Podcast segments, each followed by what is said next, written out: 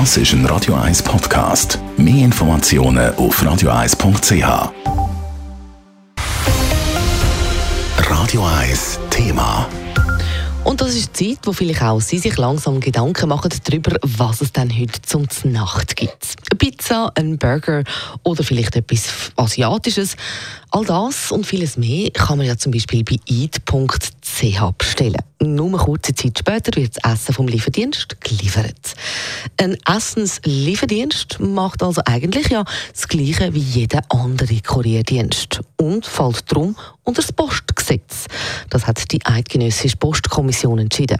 Was das für eid.ch und vor allem für die Kuriere bedeutet, wo das Essen bringen, im Beitrag von der Nadine Cantoni. Die Eidgenössische Postkommission, kurz Postkom, ist für die Überwachung vom Postmarkt verantwortlich, erklärt der Kommunikationsbeauftragte Andreas Herren. Nach Ansicht von der Postkom fallen die Essenslieferanten unter das Postgesetz. Weil sie eben ein Paket eigentlich von einem Absender zu einem Empfänger transportieren und das erfüllt die Kriterien von einer Postsendung. Auf den Inhalt des Pakets käme es nicht darauf an. Darum ist die Postcom zum Schluss gekommen, dass die Essenslieferantin i.ca meldepflichtig sei.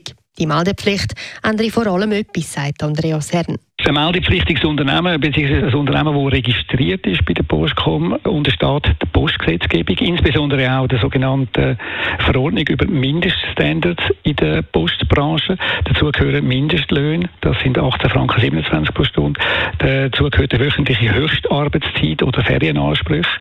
Außerdem sei es im Sinn der Wettbewerbsfähigkeit nur fair, wenn die Unternehmen mit den gleichen Aufgaben auch die gleichen Auflagen haben, so Andreas Herrn. Bei der Gewerkschaft Sendicom begrüßt man den Entscheid von der Postcom. Die Eidgenössische Postkommission schafft mit dem Entscheid gleich lange Spieße für alle Marktteilnehmer. Das werde sich positiv auf die Arbeitsbedingungen der Kurier auswirken, sagt der Zentralsekretär David Roth. Das bedeutet, dass eine weitere grosse internationale Firma sich muss an Schweizer Regeln halten und das bedeutet eben, dass man die Mindestanforderungen von der Post kommt, zum einen muss erfüllen, zum anderen aber auch verhandlungspflichtig ist für einen Gesamtarbeitsvertrag.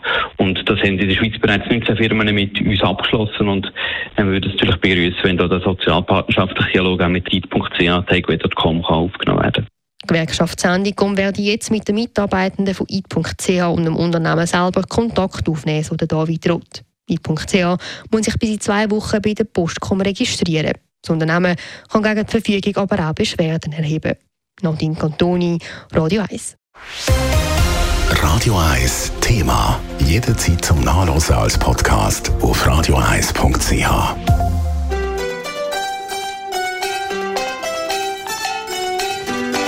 Radio 1 ist Ihre Newsender. Wenn Sie wichtige Informationen oder Hinweise haben, rufen Sie uns an auf 044 208 1111 oder schreiben Sie uns auf redaktion.radio1.ch.